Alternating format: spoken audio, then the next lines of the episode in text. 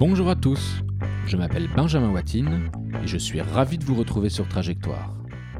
Aujourd'hui, j'ai l'immense plaisir de partager avec vous ma conversation avec Xavier d'Horizon, personnalité du monde de la bande dessinée qui fait relativement peu d'interventions, alors je lui suis très reconnaissant d'avoir accepté mon invitation.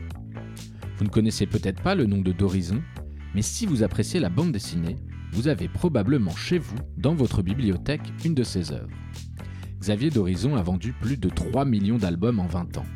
Auteur à succès, révélé dès son coup d'essai avec le Troisième Testament aux côtés d'Alex Alice, Xavier s'est rapidement fait une place de choix dans le monde de la bande dessinée, avec des albums comme Prophète et Long John Silver avec Mathieu Laufray, Sanctuaire avec Beck, ou encore West qu'il co-scénarise avec Fabien Neury, son acolyte et ami, qu'il retrouvera sur le scénario du film Les Brigades du Tigre sorti au cinéma en 2006. Auteur prolifique, maîtrisant avec grand art plusieurs genres, ce n'est pas un hasard s'il a été choisi pour collaborer sur deux des plus grandes séries de tous les temps. 13, avec 13 Mystery, une série dérivée du célèbre 13 pour laquelle il se consacrera au personnage de la mangouste, sorti en 2008, mais aussi et surtout Torgal, série incontournable où il écrira pour Rosinski Le Feu écarlate, tome 35 de la série mère, qui paraît en 2016, tout en travaillant avec d'autres auteurs sur la série Chris de Valnor pour laquelle il collabora sur plusieurs albums. Bref, une bibliographie plus qu'impressionnante avec de nombreuses sorties, nouveaux tomes en 2019, comme Undertaker que j'adore, Aristophania et Le Château des Animaux. Bibliographie que j'aborde dans cette petite introduction, car cet épisode est consacré surtout à la belle trajectoire de Xavier d'Horizon, de son enfance à ses premiers succès. Nous aborderons de nombreux sujets comme le métier de scénariste, ses rencontres, le processus créatif ou encore la collaboration avec le dessinateur.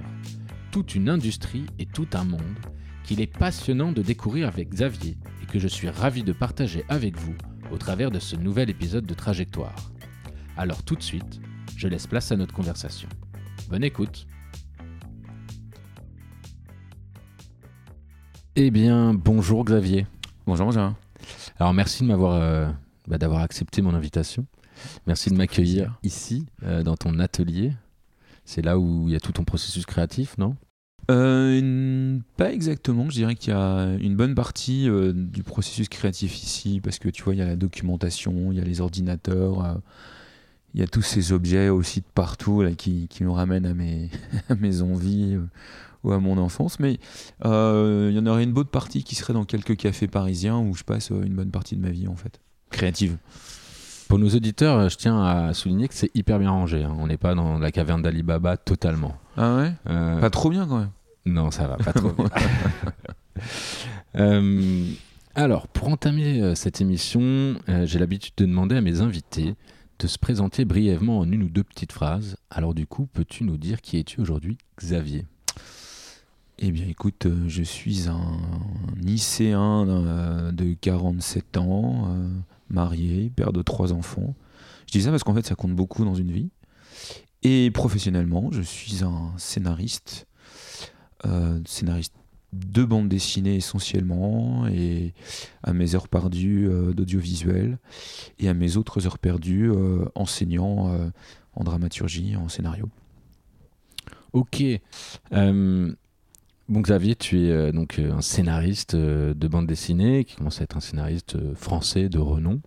mais ça consiste en quoi d'être scénariste de bande dessinée Concrètement, est-ce que c'est uniquement de s'occuper de, créer des scénarios On va parler un petit peu de ton processus créatif par la suite.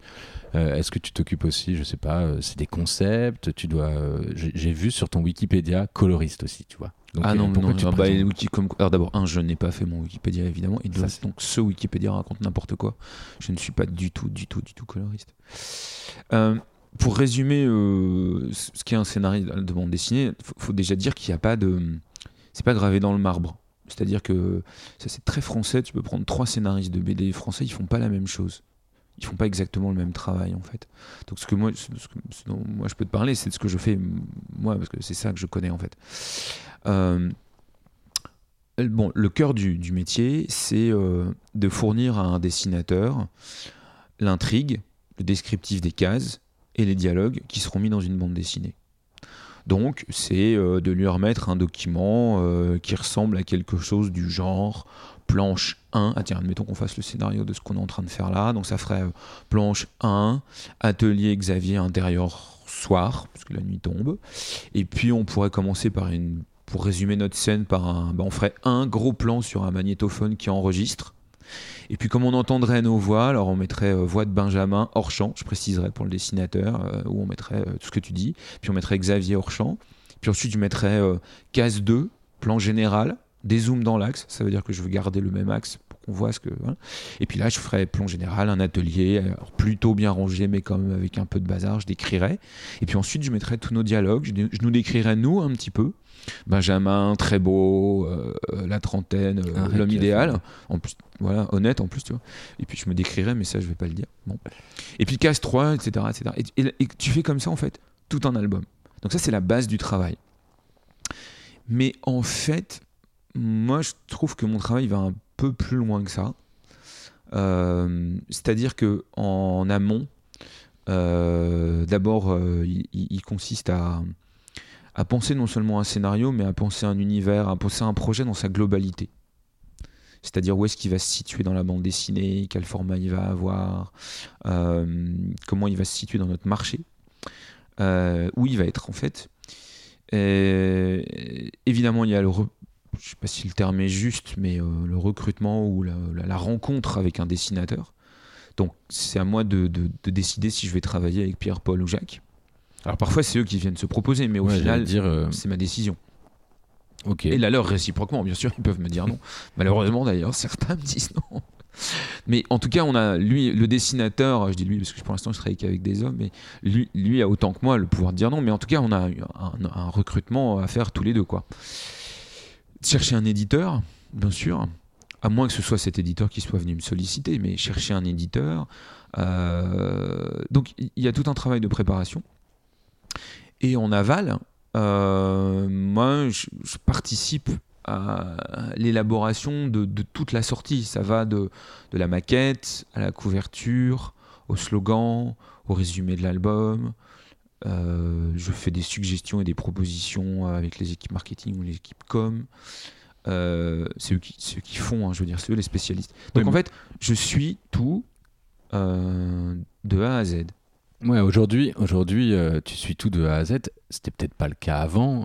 en tout cas, on y reviendra. On va en discuter un peu plus.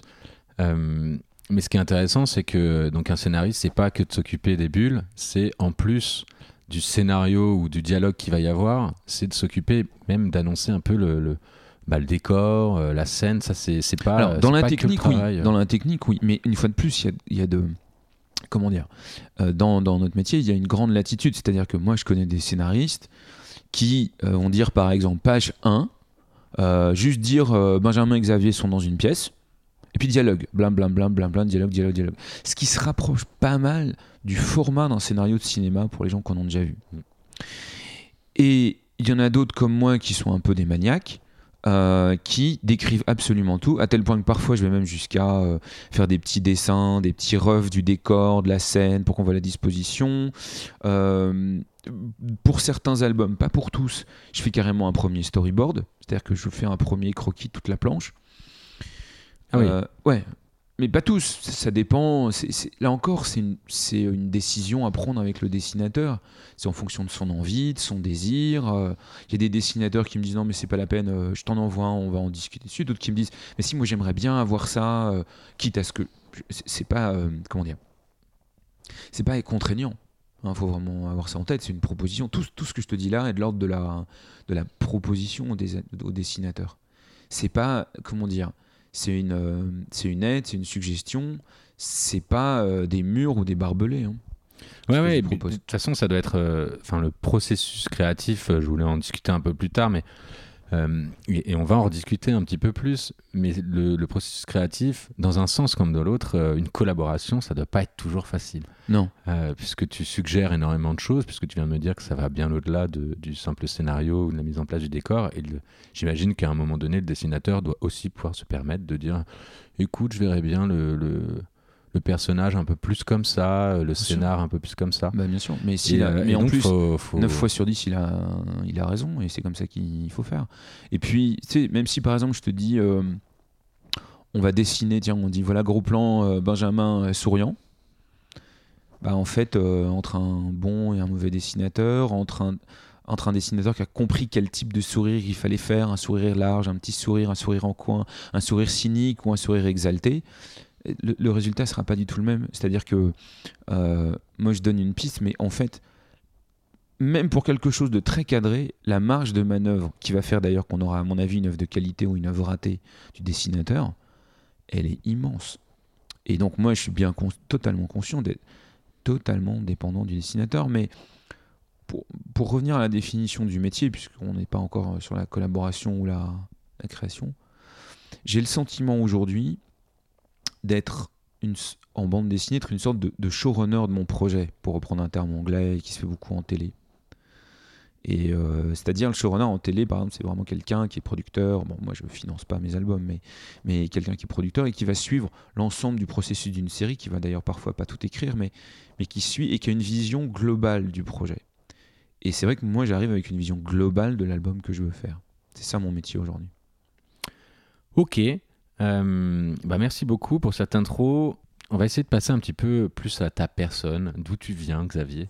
Parce que, euh, parce que dans cette émission, mon objectif est de contribuer à faire connaître plus intimement euh, des personnalités connues, moins connues, mais qui ont toutes traversé une forme de réussite. Euh, n'hésite donc pas à te perdre dans des anecdotes. On aime beaucoup les anecdotes, des détails qui t'ont fait prendre des décisions, des directions, des échecs. Mm. Euh, c'est souvent cela qui intéresse nos, auditeurs, qui les inspire le plus. Donc avant de devenir ce scénariste, qui es-tu? Je suis quelqu'un qui. En fait, t'es né où déjà? Alors d'abord, je suis né à, je suis né à Paris, dans le 12e arrondissement. J'ai découvert récemment, d'ailleurs, anecdote, que j'avais le même départ de parcours qu'un très très grand scénariste qui s'appelle Pierre Christin, euh, qui est le scénariste de Valérian, pour ceux qui. ou Léna, enfin, qui a fait, qui a fait plein plein d'albums. Et euh, comme lui, je suis dans le 12e. Comme lui, je suis né d'un de parents qui étaient tous les deux coiffeurs. Euh, et, et, en fait, je suis né dans un, euh, dans un milieu euh, qui, était, qui me prédestinait absolument pas à faire ce que je fais aujourd'hui. C'est-à-dire que euh, j'ai eu la chance d'avoir en tout cas une petite enfance vraiment en or, c'est-à-dire avec énormément d'affection, d'amour, de soutien autour de moi. Quand je vois autour de moi la réalité d'enfance de beaucoup de gens, je me dis que j'ai une chance hallucinante j'ai eu des parents, euh, tu vois, par exemple, qui s'adoraient. J'ai jamais vu mes parents se disputer, par exemple. je pensais que c'était normal, moi, que les couples se disputaient jamais. ouais, c'est peut-être ça derrière. Euh, non, non, non, non, même pas. Non, même pas. Non, non, non, non. Et euh, non, non, c'était pas qu'une façade. Et mais donc mes parents qui avaient qui ont, enfin, j'ai perdu ma mère, mais, mais, mais mes parents qui ont vraiment, mon père est toujours là, avait vraiment beaucoup de qualité, de sagesse, d'intelligence, de de et, de gentillesse n'étaient pas par contre des, gens qui venaient d'un milieu euh, qu'on pourrait qualifier d'intellectuel, tu vois, de, de, livres. Il n'y avait pas de bande dessinée chez moi. Euh, je crois que ma mère n'avait pas le brevet d'études, mon père n'avait pas le bac, ce qui, une fois de plus, n'empêche pas que ce soit quelqu'un de très intelligent, mais... Mais donc j'étais dans un milieu où personne n'avait fait d'études, en fait, quasiment. Et euh, bon, c'était pas grave, mais il y avait voilà la bande dessinée, les livres, tout ça, c'était pas c'était pas mon milieu, quoi. Euh, et, donc la bande dessinée m'est arrivée dessus toute seule. C'est-à-dire que j'étais gamin, un jour je me souviens, la, un vieux monsieur qui, me garguait, enfin, qui était un peu mon babysitter, euh, m'emmène, lui, aller acheter ses journaux. Et puis, euh, alors j'avais dû lire une ou deux BD, c'était être mes, parmi mes premières BD chez, chez mon parrain et ma marraine, tu vois, où j'avais lu le, matin des Tintins, des journaux de Mickey, etc. Enfin, le, le, journal de Mickey. Mais ce qui a été un choc, c'est ce jour-là, je devais avoir 9 ans. Et il y avait un, ce magazine que, qu'ont connu les gens de ma génération qui s'appelait. Alors nous on disait Strange, évidemment, c'était écrit Strange, mais on disait Strange. Et, euh, et je vois ce, ce, magazine sur un bord de, d'étagère. Il y avait Iron Man dessus. Alors évidemment, on dit, on dit Iron Man. Hein, euh, mm. et euh, l'image est fascinante. Cet homme en armure, or et rouge, en train de voler, je sais pas, ça me fascine, il y a un truc, un truc de fou. Et donc je demande, parce qu'évidemment avant, enfin, tu vois, les enfants pour acheter quelque chose, d'abord ça se faisait pas de demander, et alors, euh, bon, mais je, brise un interdit. Et je lui demande si exceptionnellement on pourrait pas acheter cette chose qui, qui me paraît un peu incroyable. Et donc j'ai acheté mon premier Strange. Et euh, j'ai dû le lire 72 fois en fait. Et j'étais fasciné par ça. Voilà. Et donc je, je en fait, je, je sais encore quel jour je suis vraiment tombé dans la BD en fait. Je, je pourrais pas te dire la date, mais je me souviens de ce moment. Et, c'est quoi qui t'a le plus euh, émerveillé finalement? C'est le, le- c'est l'univers, c'est c'est le côté hyper fantastique, euh, c'est fabuleux. Alors déjà, je pense que c'est pas un hasard. C'est le premier personnage qui m'a fasciné, c'est Iron Man, puisque c'est un homme qui n'a pas super de pouvoir mais qui a une armure. Bon. voilà, c'est- finalement, c'est assez, euh, assez intéressant comme, comme schéma, je pense. Euh, ben, c'est dur de le lire. Je pense que là, on est de l'ordre du psychanalytique, mais euh, bah, déjà, tous les héros de Marvel étaient euh, des hommes très musclés. Déduisez-en ce que vous voulez. Surtout pour un enfant, quoi, de voir ça.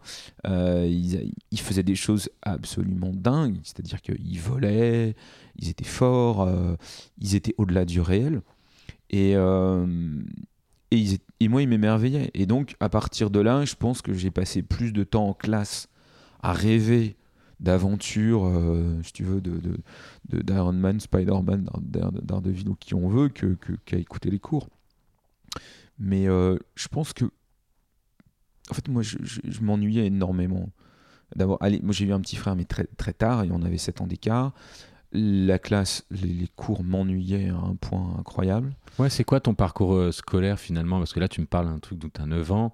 Euh, voilà, ton comment tu comment évolues un petit peu dans, dans- Ben, scolairement, lycée, scolairement, en fait, euh, j'étais un élève assez bon moyen. Et puis au collège, un jour, grâce à un. Bon, je m'en souviens assez bien, en quatrième, euh, j'ai- Bon, déjà, ce qui s'est passé, c'est quand je suis arrivé au collège, mes parents, très rapidement, n'ont plus été en mesure de m'aider, en fait. Tu vois, moi aujourd'hui, j'ai des enfants qui ont fait des études, évidemment, je peux les aider. Et, très rapidement, à partir de la sixième, ben, si je comprenais pas un mot en anglais, il y avait personne pour m'aider. Si je comprenais pas mon cours de maths, il y avait personne pour m'aider. Donc euh, j'étais un peu tout seul. Et, à partir de la quatrième, bon, mes parents se sont un peu saignés au quatre veines pour me payer euh, un ou deux cours particuliers de, de, de- de maths. Et il y a un prof un jour, il m'a fait comprendre que si je faisais des exercices et que je travaillais, j'allais être meilleur. Et donc on m'a donné une clé. Ça, t'avais pas pigé encore. non, j'avais pas capté, non. Qu'il fallait faire 15 exos et qu'en faisant 15 exos, j'allais être bon. Et tout d'un coup, euh, je suis passé euh, des. euh, je sais pas, je devais être dans les, dans les, dans les dix- au deuxième moitié de classe, euh, de- pas terrible. Et je me suis retrouvé dans les premiers. J'ai Ah. fait ça en troisième aussi. Donc, et là, j'ai et je me suis retrouvé premier de mon collège. Et là, mon père avait une de ses clientes qui lui avait parlé d'un lycée parisien qui s'appelait Louis le Grand. Et, euh, et j'ai vu que mon, quand mon père en parlait, j'ai vu que ça lui ferait. Enfin, ça avait un- un max de plaisir, quoi. Ouais. Et moi, j'avais, et moi qui, qui, qui toujours adoré mes parents, je me suis dit, ah tiens, ça leur ferait plaisir. Donc, je, donc, donc j'ai présenté un dossier, puisqu'évidemment, c'était sur. euh, enfin, il y avait un- il y avait une grosse sélection, comme aujourd'hui, pour rentrer. Et donc, je suis rentré à Louis le Grand. Et, euh, et j'étais prêt à bosser comme un dingue pour, euh, pour m'en sortir. Et j'ai bossé comme un dingue. C'est-à-dire qu'en troisième, enfin en seconde, puisque je suis rentré en seconde, je bossais jusqu'à 11h, 11h30 le soir. Mais là, j'ai découvert une de mes. Enfin, j'ai passé à la fois des années les plus merveilleuses et les plus dures de ma vie parce que. Alors pourquoi merveilleuses? Bah Parce qu'en fait, j'ai rencontré des gens incroyables. Euh, des gens euh, qui m'ont ouvert, justement. Par exemple, qui m'ont ouvert à l'histoire, qui m'ont ouvert à d'autres Des milieux. professeurs, donc. Non, des élèves. Des élèves. Des élèves. Non, les professeurs, en fait, les professeurs, ils étaient, c'était les mêmes qu'ailleurs. C'était les élèves qui étaient différents. Et, euh, et, c'était un lycée, euh, je sais pas comment c'est aujourd'hui, mais où il n'y avait pas de.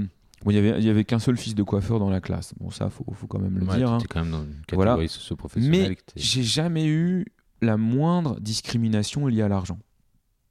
J'avais pas les mêmes. D'ailleurs, en fait, c'était pas le sujet. Les élèves étaient tous. Avait ils du- étaient tous blindés. non, non, ils étaient plus ou moins. Non, mais il y avait beaucoup de fils de profs, euh, beaucoup de fils de. Alors ça allait jusqu'aux fils de. Il y avait les enfants de Michel Rocard, euh, mais mais il y avait beaucoup de fils de la de la bourgeoisie, des beaucoup de fils de professeurs. Mais l'argent, on- personne n'en avait rien à secouer en fait. Ce qui était important, c'était le niveau scolaire, les notes. Et mais surtout, exemple, moi, là, j'ai rencontré une des premières personnes qui m'a qui m'a beaucoup influencé. Alors, j'ai une anecdote sur la rencontre, puisque j'aime ça, le, ça devait être le deuxième jour. Et d'emblée, on a une interro en histoire. Et la fois d'avant, on avait gratté un nombre de pages pas possible. J'avais pas assez préparé, assez révisé. Et donc, je m'assois à côté d'un gars que je connaissais pas encore, qui était un type en, qui avait une chemise en jean, les cheveux longs, vraiment le baba cool absolu, quoi. Et, euh, et, je me dis, si je vais regarder sur la copie de mon voisin, c'est pas lui qui va m'aider. quoi. Bon, et puis on donne le sujet. Évidemment, un sujet hyper pointu. Et là, je vois mon voisin qui commence à gratter, gratter, gratter, gratter. Et donc, on s'est vu. Enfin, je lui ai dit, euh, t'aimes l'histoire? Il me dit, ouais, j'aime bien et tout. Puis j'ai découvert en fait que ses deux parents étaient professeurs. Lui, il a été, euh, il a été, je crois, deuxième ou troisième au concours général d'histoire. C'est devenu un de mes meilleurs amis. Il m'a ouvert justement à, une partie de la culture, à l'histoire. Et je me souviens, je suis allé, la première fois que je suis allé chez lui, qui était un petit. Alors là, pour le coup, qui était un appartement très humble dans un HLM de la Porte d'Orléans. Mais quand on dînait le soir euh, des raviolis en boîte, les discussions à table, c'était euh, quand même est-ce qu'au deuxième terme, telle partie du Parti communiste n'était pas dominante par rapport à telle autre. Bon, tu vois, et c'est ça, ça par exemple que j'ai découvert à Louis-Laurent. Alors ça, c'est la partie merveilleuse. La partie horrible, c'est que j'étais un, j'étais pas au niveau, euh, ni au niveau scolaire, ni au niveau euh, social en fait, parce que je pense que ça joue beaucoup dans la préparation que peuvent avoir des élèves euh, dans, ce genre d'établissement. Et ma façon, ce que j'avais pas compris à l'époque, ma, structure mentale correspondait absolument pas à ce qu'on demande à des étudiants dans ce genre de cadre. Et donc j'ai quand même réussi à passer en première, ce qui était alors qu'ils ils, écumaient énormément d'élèves, j'ai quand même réussi à passer en première. Et à la fin de la première, même en travaillant comme un, comme un fou, euh, j'ai fini par, par devoir partir en fait je me suis retrouvé au lycée Carnot. Dans... Ou ah, tu te laisses pas redoubler euh Non. Non, mais bon, tu vois, je me suis retrouvé au lycée Carnot dans le 17 e c'était pas exactement. Euh, c'était pas, euh, pas non plus le ban. Mais, mais c'est très dur, de, surtout quand tu as cet âge-là, ouais, c'est un de donné, échec, hein. de, si tu veux, de te donner à fond, vraiment, et de subir l'échec. C'est humiliant. c'est parce que tous tes copains y arrivent. c'est c'est épuisant, c'est euh, et c'est hyper déstabilisant, c'est-à-dire surtout à cet âge-là en fait. Tu me dis que tu as fait des belles rencontres à, Louis le Grand, en tout cas que c'était tes premières belles rencontres. Est-ce que tu les as conservées? Est-ce que tu t'es, as eu tes premiers potes là-bas ou... Ouais, j'ai d'abord, d'abord j'ai, bah, par exemple, euh, bon déjà j'ai rencontré ma femme. Ah, c'est pas mal. c'est pas mal déjà. Mais elle, elle était plus douée que moi, elle est restée jusqu'au bout. Donc oui, j'ai rencontré ma femme, qui n'est pas devenue ma femme à ce moment-là, mais voilà. Euh, et oui, j'ai rencontré euh, euh, des tas de... Bah, cet homme-là que j'ai rencontré, qui était le Baba Cool, c'est devenu un, grand banquier de l'immobilier à Londres aujourd'hui.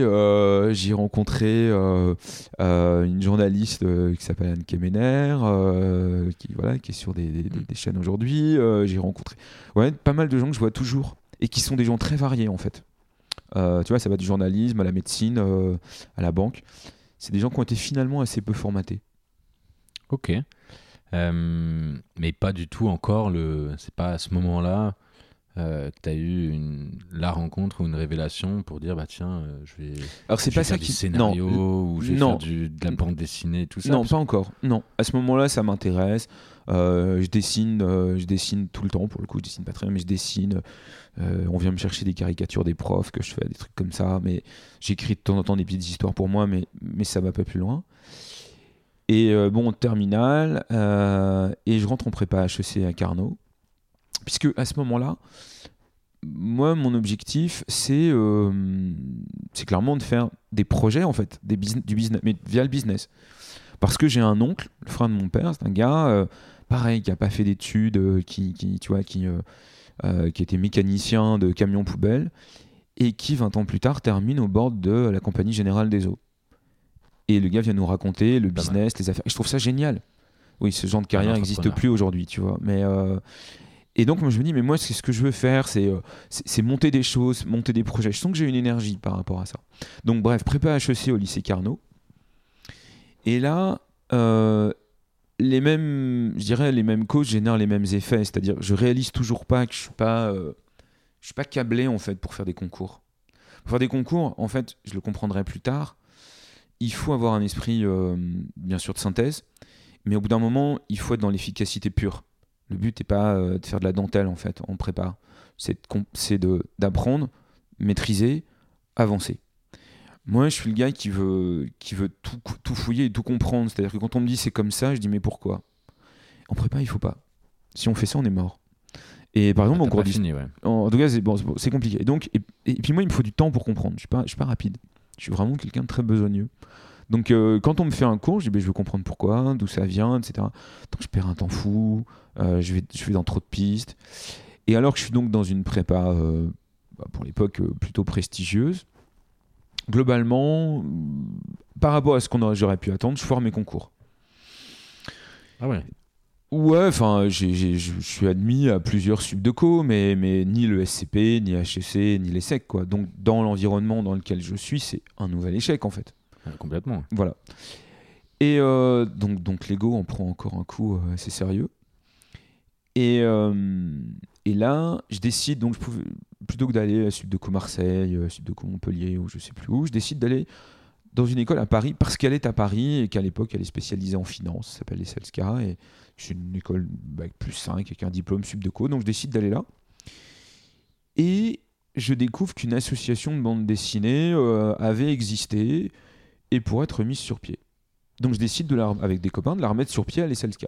Donc là, c'est ton côté entrepreneur plutôt. Tu te ouais, vois en comme fait, un je, arrivé, suis arrivé dans cette école T'as pas choisi avec un BDE. gros sentiment d'échec et l'idée de me dire euh, bon, bah t'as foiré ton école, enfin t'as foiré ton école, t'as foiré le, le- le- t'es pas arrivé à HEC, passé le choc, la déception, la tristesse, etc. Il va falloir remonter la pente et te continuer à te battre. Donc non seulement tu vas faire ton école, tu vas faire des études à côté. Donc là, je m'inscris euh, euh, au DECF, donc c'est tous les diplômes euh, d'expertise comptable, etc. Enfin, voilà.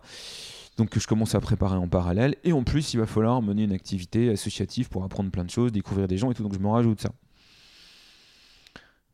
Et j'organise, l'association de l'ESLK se joint à d'autres associations euh, d'autres écoles et participe au festival bande dessinée des grandes écoles. Et là, il va se passer deux rencontres qui vont tout changer. Ok. Euh, ouais. Mais juste euh, sur.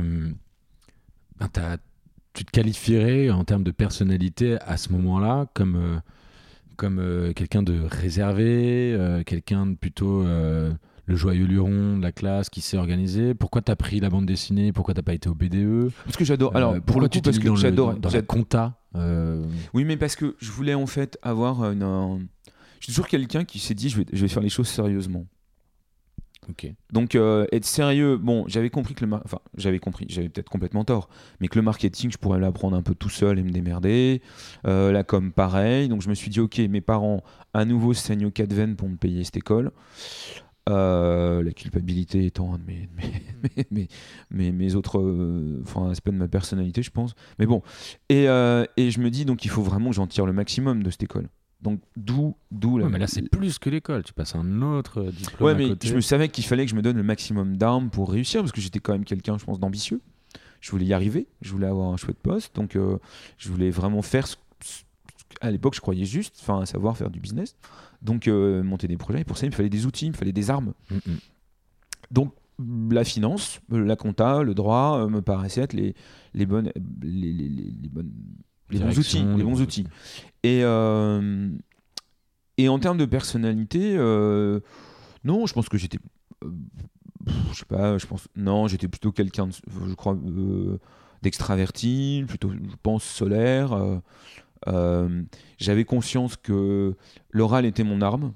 D'ailleurs, que tous les oraux que j'avais passés, c'était c'était hyper bien passé. L'oral de l'ESLK, j'avais terminé premier de l'oral de mon école, euh, qui était à la fois un oral de- d'entretien et un oral de débat. Donc je m'étais dit, ok, l'oral, euh, il y aura mille choses à apprendre, il y aura plein de trucs à faire, mais on va dire que ça, ça va être une arme, ça c'est bon. Mais je savais que derrière, euh, je savais que quand j'allais me présenter dans n'importe quelle boîte, ces boîtes-là avaient des, des- des échelles, et euh, le, le- le gars qui était Ouais, de HEC, il patte avait tel poste, le gars qui était d'une subdeco, il n'avait pas le même. Donc j'allais rechercher des armes, et j'allais rechercher, comme je l'ai souvent fait, la volonté peut-être d'avoir un minimum de process. De structurer un De peu tout structure. ça. Voilà. Et, euh, Et donc, je sais pas si j'ai répondu à la Non, question. si, si. Et, et donc, tu fais. euh, Deux tu rencontres. Deux superbes rencontres parce que. Enfin, en tout cas, deux rencontres. Je sais pas si elles sont encore super, mais. Si, elles sont- euh, ouais. Deux rencontres dans le cadre de l'organisation de ce festival euh, Ouais. inter. euh, école de commerce. Vas-y. Et ben, C'est en fait, toi. la première, euh, on je, suis avec une, euh, les, les gens qui vont organiser ce festival et euh, bon, on va à une réunion. Alors, on changeait tout le temps de lieu, puis cette fois-là, je crois qu'on on va à Jouy-en-Josas euh, à HEC. et on, on est sur le quai du RER. Et là, il y a un gars qui s'approche, il me dit Ouais, euh, moi j'écris des. Donc, c'était un des organisateurs, lui était à l'ESCP. Et il me dit Moi j'écris des. Je fais du dessin, euh, de toute façon, je fais l'ESCP pour faire plaisir à mes parents, mais derrière, je vais faire de la- de l'animation de la BD. Je dis Ah ouais, c'est marrant. Je dis, Je dis, Tu fais quoi? Et, bah, il me montre quelques dessins qui étaient déjà super. Et il me dit Voilà, mais là, je cherche un scénar et tout. Je dis Bah écoute, moi j'aime bien écrire. Si tu veux, on pourrait faire une histoire. Et ce gars, en fait, s'appelle Alex. Aujourd'hui, s'appelle Alex Alice. Ah, C'est déjà c'est à ce moment-là cette rencontre? Ouais. Mais il est, mais, euh, mais, mais il est pas il est pas dans ta classe là. Non, ah non, pas du euh, tout. Lui, il a le SCP, moi je suis à l'ESSELSCA. Mais comme il est dans la sauce BD de l'ESCP et que moi je suis dans la sauce BD de l'ESSELSCA et qu'on fait ensemble, on organise le festival bande dessinée des grandes écoles à Paris, c'est là où on se rencontre. Et je me dis, ouais, c'est marrant, je vais essayer de faire une BD avec ce gars. Donc, c'est. euh, donc pour, pour- enfin, pour les gens qui nous écoutent, derrière, on a fait un- alors, le process qui nous a amené à faire que cette BD soit réelle, on en parlera après, mais on a fait- j'ai fait mon premier album avec lui qui s'appelle Le Troisième Testament qui a été un, on peut le dire, enfin en tout cas en termes de, de- d'édition et voilà un gros succès. Et puis bah lui, il fait toujours aujourd'hui une super carrière. Là, il vient de sortir un nouvel album du, du Château des Étoiles, qui est une série magnifique euh, euh, ado jeunesse euh, euh, chez Rue de Sèvres. Euh, et puis on est toujours amis depuis, depuis 20 ans. Mais voilà, donc ça c'est la première rencontre qui va changer beaucoup de choses. Il y a une deuxième rencontre qui est cette fois-ci quasiment deux ans plus tard, lors du festival des grandes écoles. Il se trouve que moi, je suis chargé euh, ce jour-là, euh, comme beaucoup d'organisateurs, de, prendre, de, de suivre un auteur toute la journée pour aller le chercher à la gare ou à l'aéroport, euh, l'emmener à son hôtel, faire éventuellement un interview pour la gazette de l'école, tu vois, ce genre de choses. Mais, mais je suis avec lui toute la journée. Et moi, on me charge de suivre toute la journée Jean Van Damme. Ah là c'est la classe. Jean Van Damme, Torgal, pas, 13, Torgal, Largo 13, ouais. Winch. À l'époque, il représente à lui tout seul 10% du marché de la bande dessinée. Et surtout, il représente toutes les séries que j'adore. Moi, j'ai pris, euh, quelques mois avant, j'ai pris les planches de ces albums avec un papier et un crayon. Et j'ai regardé comment elles étaient composées, comment il gérait son suspense, comment il construisait son histoire. Tu vois, j'ai fait littéralement de la dissection de Jean Van Damme. Et je, vais être avec lui toute la journée évidemment, tu vois, je dois avoir 20 ans ou 20, ouais, 20, 21 ans, quelque chose comme ça. Je suis totalement intimidé. Le monsieur est très gentil, mais hyper charismatique, euh, hyper imposant, parle très très bien, euh, super intelligent. J'ai mal. En fait, je me souviens d'avoir eu mal aux zygomatiques, tu à force de, de sourire bêtement toute la journée. J'avais vraiment mal, mais j'arrêtais pas. On va dîner ensemble, et, et je l'écoute toute la journée. Et non seulement ce qu'il dit lors de ses interviews est génial, mais pour la première fois, un scénariste, ça devient réel. Et ça, c'est un truc, j'ai là aussi compris plus tard, c'est que, euh, tu vois, mes enfants, après, enfin, en tout cas, certains d'entre eux sont pas du tout, euh, vont pas suivre ma voix. Mais pour eux, euh, scénaristes, auteurs de bande dessinée, acteurs, parce qu'ils ont vu des plateaux de télé ou des plateaux de, cinéma, bon, ben, c'est normal, enfin, je veux dire, c'est pas, voilà, ça n'a rien de dingue. Et donc, si s'il voulait le faire, il pourrait se l'autoriser parce que c'est possible. Et moi, je venais d'un milieu où être scénariste, si tu veux, c'était une créature éthé- éthérée, ça n'existait pas. C'était euh, scénariste ou Brad Pitt, c'est à peu près, du- c'était à peu près du même niveau. Bah ouais, et en, et en même temps, il y en a pas euh, moult moult non plus des scénaristes qui euh, vivent de leur métier. euh. Alors on vit c'est autre chose, mais bon, à la limite, tu vois, des scénaristes. Ouais, Il y avait- ça, il y en mais chez moi, il n'y avait même pas de romancier, il n'y avait même pas de philosophe, il Ouais, n'y avait même pas de. J'en avais jamais Oui, rencontré. ça sortait de nulle part un peu. Voilà. Et donc, tout ça était de l'ordre, en fait, de l'impossible. Et c'est là que j'ai compris plus tard, si tu veux, le fait que quand dans une famille, on te montre que tout est possible, ça, ça change le, le paradigme, ça change, Ah ouais, le point de vue. ça change ton point de vue, ça, ça change ton ouverture, ça change. Et même, même auprès de mes enfants, c'est quelque chose que j'ai. Tu veux que après, j'ai essayé de, de- de- Même eux, il y a des fois, je suis obligé de leur dire c'est possible. Tu vois, j'ai un de mes enfants, un jour, euh, bon, qui a fait des études de sciences et tout, et, et- et je lui dis bah, maintenant, tu devrais écrire à Emmanuel Charpentier, qui est, qui est la, la- une des co-découvreuses de, de CRISPR-Cas9, euh, une des plus grandes découvertes de, de- de génétique d'aujourd'hui. Et pareil, il me dit c'est pas possible. Mais. Jamais elle va me prendre, alors qu'il a quand même un beau CV, etc. Je dis, mais si, c'est possible. Essaye. Donc il m'a pris pour un fou. Mais puis fait. finalement, là il, bah, là, il est à Berlin dans son laboratoire. Donc, ce que je veux dire par là, c'est que rétrospectivement, j'ai compris à quel point Tout est possible. tout est possible. Ouais. Ça veut pas dire que tout est possible si on n'y met pas les moyens, si on n'ose pas et tout. Mais on peut tout oser en tout cas. Exactement. Ouais, ça, ça c'est vraiment. Mais Et- ça, c'est essentiel. hein. Et, c'est cette rencontre avec Jean Van Damme qui a tout changé. C'est-à-dire, je me suis pas dit, je suis aussi fort que Jean Van Damme, mais jamais de la vie. Mais je me suis dit, c'est réel, c'est possible, ça existe. Et, euh, et peut-être que derrière, ce qui m'a permis vraiment de me dire, je vais vraiment m'y mettre à fond. Donc là, je voyais que ça existait, j'avais un co-auteur. Et euh, ce qui a changé, c'est peut-être que j'ai senti, je pense, quelque part que ça. Je sais pas si j'avais raison ou pas, mais que ça plairait à ma femme, en fait. Je me suis dit qu'elle m'aimerait encore plus. Donc, euh, je pense qu'une des motivations qui a fait que je me suis vraiment mis à fond, hmm, je crois que ça faisait partie encore d'une démarche de séduction de, de- de ma femme.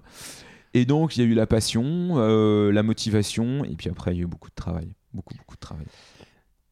Si je reviens juste par rapport à ces deux, euh, ces deux rencontres euh, Ouais. avec Alex Ali et, euh, et avec euh, après Jean Van Damme, tu l'avais pas encore terminé le Troisième Testament Ah, mais pas du tout. D'abord avec encore, Alex. Alors en fait, ce qui s'est passé avec Alex, c'est que je- bon, d'abord Jean Van Damme, le soir où il est reparti à Bruxelles, il m'a oublié, ce qui est absolument normal. Et quant à Alex, moi je suis venu le voir, je lui ai dit écoute, je crois que j'ai une idée, ça se passe. Déjà, en fait, déjà il y avait une notion d'univers. Je dit ça se passerait au Moyen Âge, ce sera assez sombre. On va mélanger Indiana Jones, les X Files, c'est le nom de la rose, euh, et ce serait autour d'un troisième testament, tout ça. Il m'a dit mais ouais, c'est une pure idée. Puis il a commencé à me dire mais et le héros serait un inquisiteur. Et, et là, on a commencé à écrire tous les deux, en fait. Et on a travaillé euh, là-dessus pendant trois ans. Trois ans avant de sortir le premier. euh, Ouais, c'est-à-dire pendant trois ans, lui, non seulement il, il, il, s'entraînait au dessin tout en faisant ses études, et puis il coécrivait avec moi. Et moi, euh, bah d'abord, un, j'apprenais mon métier, donc avec ce que je trouvais comme bouquin de théorie du scénario. Tu vois, à nouveau, comme la compta, tu vois, une approche très, d'abord très modeste. Je vais voir comment on fait, je vais écouter. J'ai toujours cette approche-là. Tu vois, je me suis mis, tu parlais de sport, on s'est vu avant, on parlait de sport. Moi, j'ai recommencé le tennis il y a six mois, je commençais à aller voir des vidéos sur YouTube. Ouais, bah, tu vas te documenter quoi. Bah, j'essaie- Mais, euh, moi, j'ai t'as- besoin d'abord de comprendre. Donc, euh, d'abord. Donc, euh, chaque fois, je- donc, donc, j'ai fait ça aussi à l'époque. Et puis, pendant mes études, puis pendant mon service militaire, hein, euh, bah, j'ai écrit, j'ai écrit, j'ai écrit, j'ai écrit. Et puis, euh, euh, ensuite, j'ai trouvé un premier job, un, un vrai job, ouvrez les guillemets. Et euh, le soir, le week-end, j'écrivais encore, j'allais le voir, on travaillait ensemble avec Alex. On a présenté le projet à plein d'éditeurs. Et ils n'avaient jamais vu ça. Ils n'avaient jamais vu ce mélange aventure, historique, euh, ésotérisme. Ça n'existait pas à l'époque. Aujourd'hui, ça paraît banal au lecteur, mais à l'époque, il n'y avait pas eu le Da Vinci Code, ça n'existait pas. Euh, il n'y avait, pas eu en BD de décalogue, de triangle secret, tout ça, ça n'existait pas. Donc il faut y arriver à un nouveau truc. Ouais, un nouveau. Il disait, marchera jamais. Franchement, votre mélange là euh, d'horizon, votre mélange entre euh, l'aventure et l'ésotérisme, ça intéressera personne. Je l'ai entendu 35 fois en fait. Mais nous, avec Alex, on était déterminés. On avait la foi cheville au corps. Et un jour, euh, il y a un directeur de collection, je m'en souviens comme c'était hier, Jean-Claude Camano, chez Glénat, qui est soutenu d'ailleurs par Jacques Glénat lui-même, me laisse un petit message sur mon répondeur et me dit Bon, euh, j'en ai parlé à Jacques, euh, allez, on va essayer de faire votre album, on y va. Et là, j'ai fait des bons chez moi pendant, pendant 20 minutes. Bah, ça doit être complètement fou. Et, Ouais. euh, et, et- et justement, bah, c'est parfait. Comment ça se passe, cette, euh, ce, ce processus euh, de, de premier album? Euh, Parce que ça y est, c'est la folie, on va essayer de faire un truc ensemble. J'imagine qu'il y avait quand même déjà beaucoup de boulot préalablement. Parce que Ouais, pour le présenter à un éditeur, il ouais. faut bosser comme un fou. Euh, on en est. euh, on en est à l'éditeur, il est intéressé, mais quel est le travail préalable? Quand tu dis bosser pour un fou C'est quoi? Tu présentes un album complet? Non, non, non. Tu non, présentes là- un petit synopsis? Tu fais. C'est quoi le. Alors, euh, je, je te dire ce qu'on a présenté, mais a- c'est pas forcément ce qu'on présente maintenant. À l'époque, on a présenté euh, quatre planches terminées, noir et blanc. Ok. Euh, on avait présenté le séquencier, c'est-à-dire l'histoire vraiment très détaillée, des quatre albums. Donc c'est un travail colossal. Ah ouais, Sachant que c'était en plus historique, donc c'était très documenté et tout. Donc, donc on a présenté tout ça. Euh, voilà. Et euh, quelques images clés, quelques personnages clés. euh, voilà, on avait présenté tout ça. Ah, C'était hyper rodé là. là euh, Ouais. Mais ce que je savais pas à l'époque, c'est que j'étais pas. Par exemple, à l'époque, j'avais jamais fait de découpage de planches. Tu vois, Casin, ce que j'ai raconté au début, tout ça. Et là, heureusement, heureusement que Alex, Alice, lui, était déjà pas mal rodé là-dessus et a pu avancer parce que je pense que le passer de d'une scène racontée à une histoire découpée et mise en scène en bande dessinée, ça c'est encore un vrai travail, un vrai apprentissage. J'imagine que tu dois apprendre euh, un max aux côtés des éditeurs euh, pour ce premier, pour ce premier. C'est Alex qui m'a beaucoup appris à ce moment-là. Alors en fait, j'ai beaucoup appris à ce moment-là grâce à lui qui faisait le storyboard. Hein. En plus, c'est un c'est un, immense storyboarder, donc euh, euh, je, le voyais faire, découper, donc là j'ai commencé à apprendre comment on faisait. Et de façon à peu près concomitante, euh, je rencontre un autre dessinateur de bande dessinée qui lui avait déjà publié un album qui s'appelle Mathieu Laufray. Et on discute, je sais pas, je sais pas pourquoi, et ça se passe très bien. On a, on a un vrai fit, comme on dit maintenant. voilà, ça, ça match entre nous. Et il me dit voilà, je suis en train d'écrire ma nouvelle série, j'ai vu que le scénario ça t'intéressait, j'étais déjà dans, dans, mes trucs, est-ce que tu veux pas venir m'aider? Et euh, donc c'est ce que je suis allé faire. Euh, et, euh, et, Mathieu Laufray, c'était quelqu'un qui lui avait pas beaucoup réfléchi au scénario en tant qu'outil technique, mais par contre, qui avait énormément réfléchi et très très bien à ce qu'est la démarche de travail d'un auteur comment est-ce qu'on doit penser quand on est auteur? Il est beaucoup plus philo, Mathieu Lofres. Ouais, je sais pas si c'est de la philo, c'est...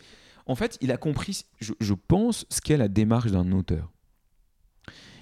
Et lui, il m'a appris ça, et là encore, il m'a appris des choses qui sont dans quasiment aucun livre, euh, que je pense que j'aurais jamais découvert seul, et qui étaient à des millions d'années-lumière euh, du mode de fonctionnement mental qu'on vous apprend dans une école dans, une école de commerce, euh, dans une prépa HEC où on apprend d'autres fonctionnements mentaux, ou dans un milieu du petit commerce où on apprend beaucoup de choses, mine de rien. Mais, mais penser en auteur, c'est très très particulier. Et lui, il, partage beaucoup et il m'enseigne, enfin il m'enseigne, il partage ça avec moi. Et là, j'apprends. C'est précieux. Et j'apprends, et donc aujourd'hui, c'est partie des choses que j'essaie de partager aussi avec mes étudiants. Donc là, j'apprends énormément et je, et la dernière, enfin, les deux dernières grandes phases d'apprentissage, sachant que j'apprends encore toujours, mais c'est une autre rencontre qui va se passer un an après avec un autre étudiant de l'ESCP qui s'appelle Fabien Nury, qui lui aussi va devenir, enfin voilà, qui est aujourd'hui un scénariste euh, très connu. Et lui, par contre, il est déjà très au point sur le métier de scénariste. Il a déjà une connaissance du métier qui est hallucinante. Et euh, je m'en rends compte euh, euh, et, lui apprécie d'autres choses chez moi et on dit bon on va travailler ensemble. Et là à nouveau donc j'ai deux personnes qui m'apprennent énormément. L'un qui m'apprend on va dire une approche très scénariste, très métier de, de, de, ce que je veux faire. Et un autre qui me dit, qui au-delà du métier, m'apprend un peu comment regarder mon travail, comment regarder le monde, comment regarder mes sujets, etc. Mais, et on apprend tous ensemble. En plus, ces, ces, deux personnes sont, sont aussi surtout des dessinateurs, non non, Fabien est que scénariste. Fabien est que scénariste, ok. vraiment, uniquement scénariste. Mathieu, euh, écrit, a écrit, bah là, il va sortir une nouvelle série de pirates bientôt chez Dargo. Euh, il a ensuite, parce que moi j'ai arrêté le prophète, on a fait le premier, ensemble, premier album ensemble, mais il a terminé toute la série tout seul, donc il, il écrit aussi, bien sûr. Lui, il, peut être auteur complet. Euh, comment ça fonctionne? Enfin, une fois que tu as, une fois que avais terminé et que tu as eu ce rendez-vous avec, avec Gléna. Gléna. Euh, concrètement, il se passe combien de temps euh, avant que tu puisses, euh, je sais pas, voir ta bande dessinée dans les mains? Oh, C'est comme pour la plupart des albums franco-belges, je sais plus exactement en tête, mais il a dû falloir un peu plus d'un an.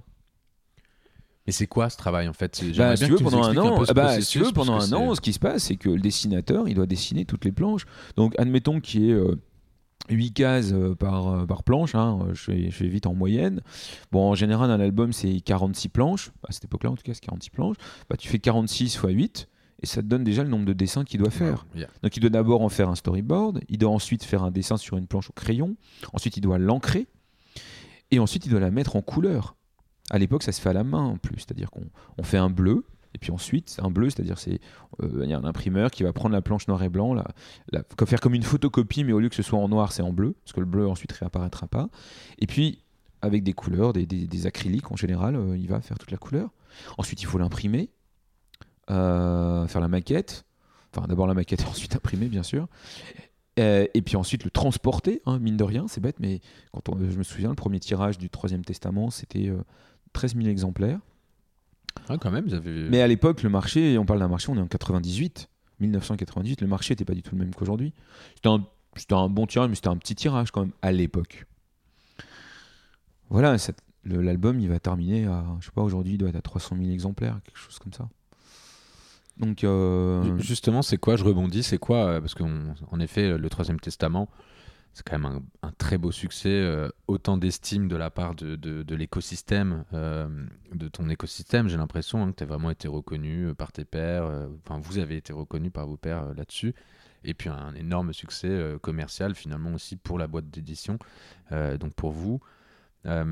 C'est quoi un peu aujourd'hui bah, le, le business du monde de l'édition? J'ai l'impression que c'est c'est hyper compliqué. On voit aujourd'hui toutes les, tous les rayons de nos Fnac, de nos euh, Enco, de différentes euh, euh, distributeurs sont en train de se réduire énormément, sauf la bande dessinée, euh, qui tiennent une place maintenant de plus en plus prépondérante là-dedans. Euh, peut-être pas suffisamment, peut-être trop. Il y a aussi l'apparition du manga. Ouais. Mais, mais ce que je veux dire, c'est qu'il y a pas mal de. Il y a beaucoup de Français, et, et je pense, après, ça, ça dépend des styles, mais dans le reste du monde, qui, qui comme moi, par exemple, euh, ont pas énormément lu tout court, mais peut-être énormément lu de bande dessinée. Euh, en tout cas, il y a beaucoup d'aficionados de la bande dessinée. Et aujourd'hui, euh, on est quand même dans le monde du numérique, dans le monde du tout numérique. Euh, alors le livre tient, heureusement, la bande dessinée tient très bien, mais comment tu as vécu voilà, cette, déjà ce- cette évolution et, euh, et aujourd'hui, est-ce que c'est toujours la même chose? Parce que par exemple, dans les disques euh, d'or, là, euh, pour, dans le monde de la musique, c'était à une époque, c'était plus de 100 000 exemplaires. Maintenant, c'est, je crois, euh, 60 000, euh, quelque chose comme ça. Ça a vachement dis- descendu. Euh, ça marche comment dans l'édition chez toi?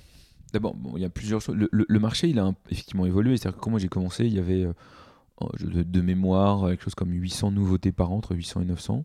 Aujourd'hui, il y en a 5000. D'accord. D'accord Le problème, c'est que les, les, les, les tables des nouveautés, c'est-à-dire les tables sur lesquelles arrivent euh, les, les nouveaux albums, elles n'ont pas été multipliées par 5 ou par 6. Elles ont, elles ont augmenté, mais pas par 5 ou 6. Euh, ça veut donc dire qu'il y a plus de titres, euh, que globalement le marché a quand même aussi augmenté en volume, mais le volume n'a pas augmenté, surtout ces dernières années, dans la même mesure que le nombre de titres, ce qui fait que les ventes au titre diminuent.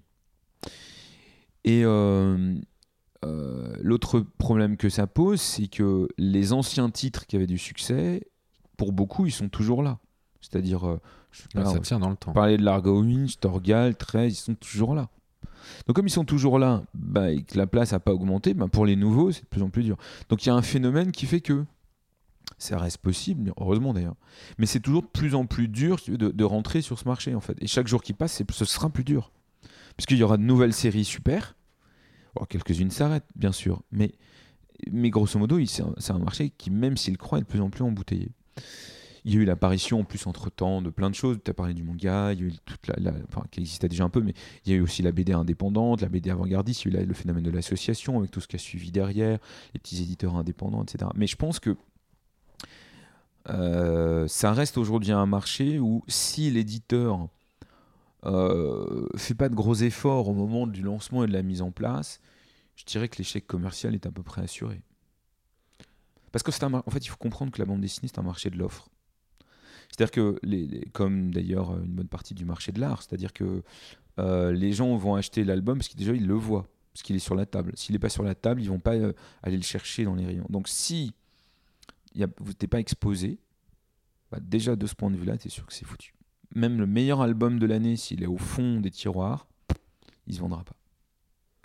Et ça, il n'y a que les grosses maisons aujourd'hui qui arrivent à faire de la place chez les distributeurs ou tu arrives à avoir des belles maisons indépendantes? Est-ce que tu as vu un éditeur indépendant se faire une belle place? C'est Bah, il y en a qui se sont développés ces dernières années, mais euh, qui avaient à chaque fois quand même pas mal de soutien. Par exemple, il y a Rue de Sèvres qui s'est développé, mais Rue de Sèvres euh, était appuyée par euh, l'école des loisirs. Euh, voilà, donc euh, Il suffit pas d'être un. Je sais pas, Je pense- si, je, monte- si je monte demain une société d'édition, euh, que je réunis euh, tes euh, cinq potes un peu les plus connus, bon, je sais que c'est pas possible. Que mais non, mais justement, mais t'as raison, mais... ils viendront pas. mais pourquoi? Mais pourquoi ils viendraient en fait? C'est surtout ça la question qu'il faudrait se poser.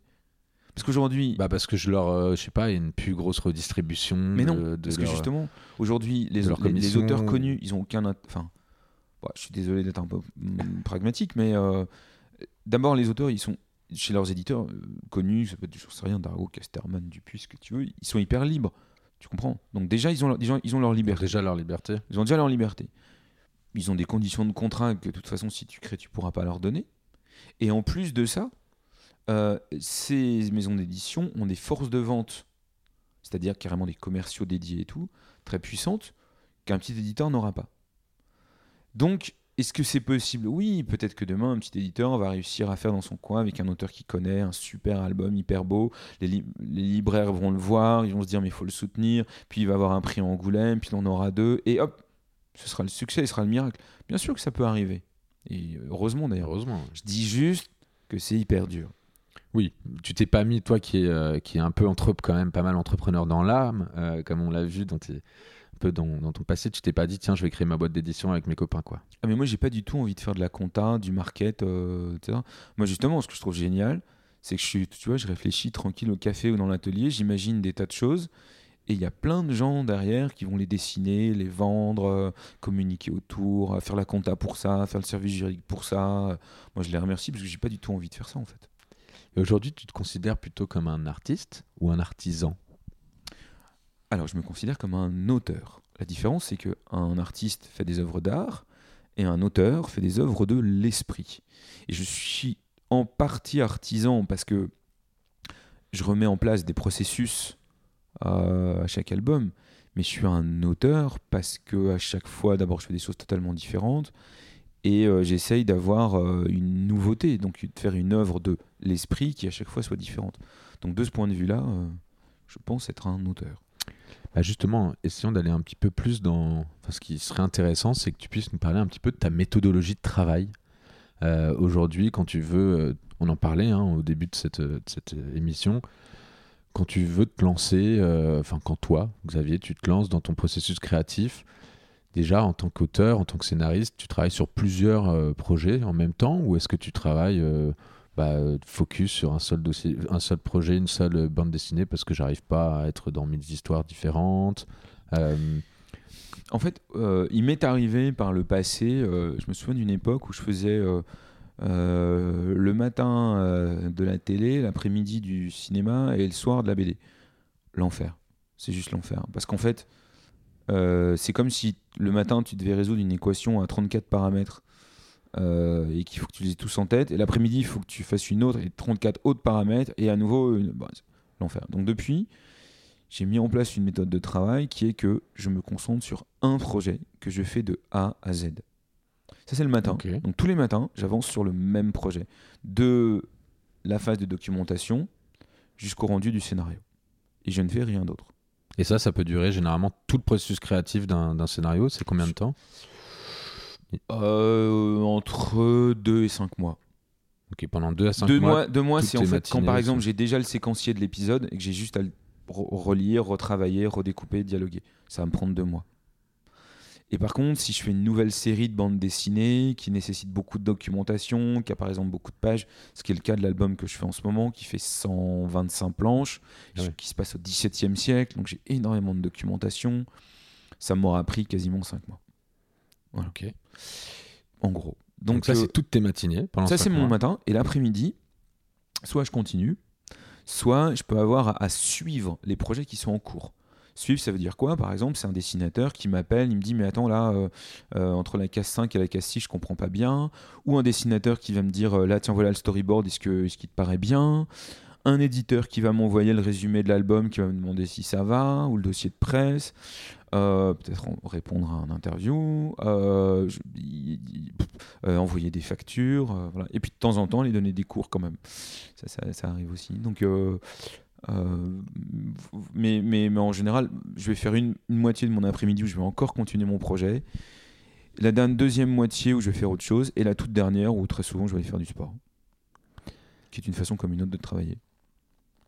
Alors, tu parles d'enseignement, de, tu l'as souligné deux, trois fois euh, pendant notre échange. Ça s'apprend d'être euh, scénariste, d'être auteur. Euh, comment tu as finalement appris à structurer un récit, une histoire? Alors en fait, c'est bien que tu aies un peu repris ta question parce que tu as dit ça s'apprend à être scénariste et après tu as dit ça s'apprend à être auteur. Mm. Et en fait, c'est deux choses différentes, auteur et scénariste. Scénariste, c'est un métier. C'est-à-dire que c'est un métier qui consiste à être capable de raconter une histoire sur un temps donné, un média donné, avec des contraintes données. Bon. Et faire que, en gros, le public, pardon, mais que le public s'emmerde pas trop. Être auteur, ça n'a rien à voir. Être auteur, c'est avoir un métier et être capable d'utiliser ce métier pour faire passer une vision, une idée ou, ou une, approche particulière d'un personnage, de la société ou d'un thème. C'est un regard, c'est une opinion en fait, être auteur, pour résumer les choses. Ça, ça ne s'apprend pas. C'est-à-dire que tu as une opinion ou tu n'en as pas en fait. Et tu peux très bien, par exemple, être scénariste pour un auteur. Ça m'est arrivé. C'est-à-dire, il y a, ça peut être un réalisateur ou un autre scénariste qui sait exactement quelle vision il a du projet, donc il est l'auteur du projet, mais il a besoin de gens pour remplir les épisodes en suivant sa vision. Donc on ne peut pas apprendre à être auteur, mais, on, peut... apprendre à être scénariste. Ça s'enseigne de partout, notamment aux États-Unis. Et toi, en ce moment, tu me dis que tu enseignes, euh, ah, dans quelle école tu... Alors j'ai deux endroits. J'enseigne à des étudiants en école d'art euh, à Lyon, dans une école qui s'appelle Émile Cole.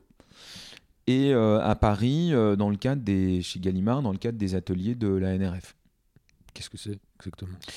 De quoi les ateliers de la NRF ouais. En fait, euh, il y a une. Euh, alors au départ, ce sont en général des, je crois, des, des, auteurs de chez Gallimard. Ils sont, je sais pas, il doit y en avoir une quinzaine, qui font donc des ateliers. Ça, en général, ça se déroule pendant 4 jours par an. Et euh, chaque atelier, c'est un. Bon, en fait, ils sont, tous les autres sont romanciers sauf moi. Et ils enseignent alors certains le personnage, d'autres l'autofiction, d'autres l'autobiographie, enfin que sais-je. voilà, des romanciers publié, pas publié, amateur, professionnel. Euh, et, en fait, moi, il y a quelques années, il se trouve que euh, Charlotte Gallimard, qui dirige Casterman, euh, m'avait dit bah tiens, c'est amusant parce qu'elle savait ce que je faisais par ailleurs, elle connaissait un peu ma démarche de travail. Et elle m'avait proposé d'animer un atelier justement au, sein de, au sein de la NRF pour des romanciers. Et donc, moi, ce que je fais pour ces romanciers, c'est un peu ce que je fais pour mes étudiants, c'est que je leur apprends la, démarche de travail d'un scénariste. Ok. Pour structurer leur démarche de travail, structurer leur récit, dynamiser, optimiser leur approche. voilà, euh, faire, faire, que ça aille plus vite et mieux. Mais euh, une fois de plus, je reviens à ta question, s'ils n'ont rien à dire, ils diront toujours rien. Voilà. Et s'ils ont quelque chose à dire, moi je leur permets juste de le dire un peu plus vite et un peu mieux. Est-ce que, euh, tu considères que, enfin, aujourd'hui, est-ce que ton travail, c'est un travail de solitaire ou est-ce que aujourd'hui tu as besoin de quelqu'un? Tu parlais, est-ce que ta femme, par exemple, relit tes scénarios? Est-ce que tu as besoin de quelqu'un ou ton, peut-être seulement ton éditeur, mais qui te fasse des retours un peu dans l'intimité avant de le présenter à qui que ce soit? Non, alors déjà, je ne fais pas lire ma femme parce que d'ailleurs c'est long et puis souvent un scénario de BD c'est quand même très technique, c'est pas ce qu'il y a de plus sympa à lire. Donc, euh, non, mais. Euh, ça, reste pendant toute la phase d'élaboration du, du, scénario globalement quand même un métier de solitaire. Ce qui est peut-être ce qui me plaît le moins dans mon métier en fait, paradoxalement. J'avais pas vocation à être tout seul toute la journée en fait.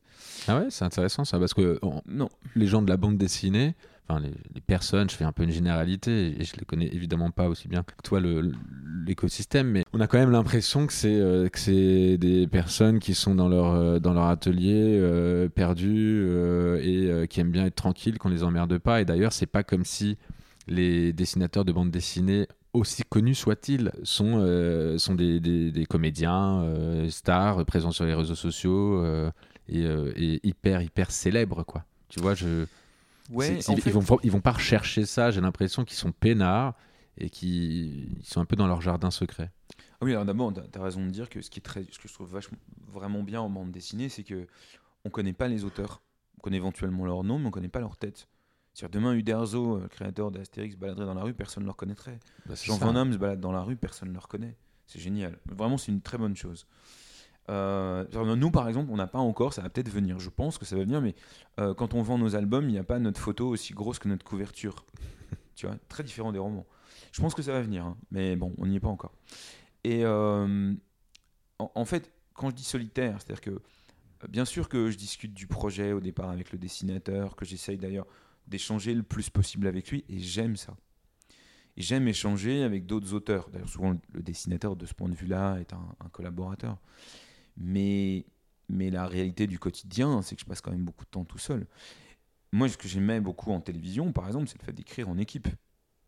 Ce que j'aimais pas en télévision, c'est devoir aller expliquer mon scénario ou justifier mon scénario, non pas auprès d'autres auteurs, ça, ça me pose pas de problème. Au contraire, c'est un débat, euh, c'est un débat qui est très sain, mais devoir l'expliquer auprès de gens qui, enfin, dont c'est pas le métier d'écrire des scénarios et comprennent rien. Tu vois, moi, ma femme, elle est médecin. Sous prétexte, par exemple, que je lui verse son salaire, j'irai pas discuter son diagnostic. On est d'accord? On est tu d'accord. vois, lui dire, dis donc, euh, t'as mis 4 comprimés de, j'en sais rien, de tétro machin, un truc caïne, euh, ah moi j'en mettrais moins. Bah en fait, quand t'es scénariste d'audiovisuel, c'est ce que tu vis tous les jours. C'est-à-dire des gens qui, sous prétexte de verser ton salaire, viennent t'expliquer ce que tu dois mettre dans ton script. Donc, ce qui fait que tu passes la moitié de ton temps à écrire avec des co-auteurs qui, eux, bien entendu, peuvent te critiquer. Et une fois de plus, c'est super qu'ils te critiquent, ou au contraire qui t'amènent des idées. Et là, il y, a- un effet de brainstorming, de, de, de- si tu veux, de, stimulation du groupe que je trouve absolument génial. Mais l'autre moitié du temps, tu la passes à expliquer, tu, à parler à des gens qui. Alors, je te raconte l'anecdote parce qu'elle résume bien ça. Elle a été racontée par les producteurs d'Intouchable qui racontaient que souvent il y avait des, des ch- des producteurs, notamment dans les chaînes, qui leur disaient Ah, un tétraplégique et un noir, ça va intéresser personne. Pff, bon, est-ce que votre tétraplégique, il pourrait pas au moins bouger les mains? Ouais, ok. Donc voilà, donc tu veux, tu Mm. dois passer ta journée à répondre à ça. Ça me saoule. Et je- Et en plus, non seulement ça me saoule, et en plus, moi qui suis d'un naturel, je pense, plutôt calme, euh, ça, ça me rend très nerveux et je me suis vu devenir très violent. Pas, pas physiquement, mais, mais verbalement en fait. Tellement, tellement j'ai l'impression de voir quelqu'un euh, piétiner et faire du mal à mon bébé en fait. Et finalement, euh, c'est c'est- c'est quoi? C'est donc plus de liberté de travailler dans le monde de la bande dessinée que... Liberté totale. Non seulement on est libre, c'est-à-dire que moi je peux parler du sujet que je veux, avec le budget que je veux. Je parle pas de mes droits, Mm. mais le budget, si je dis voilà, euh, on va faire exploser un train euh, au milieu de New York et tout, ça coûte pas plus cher que de dire au dessinateur. euh, et encore même lui, il préfère, je pense, que le gars est assis sur une chaise.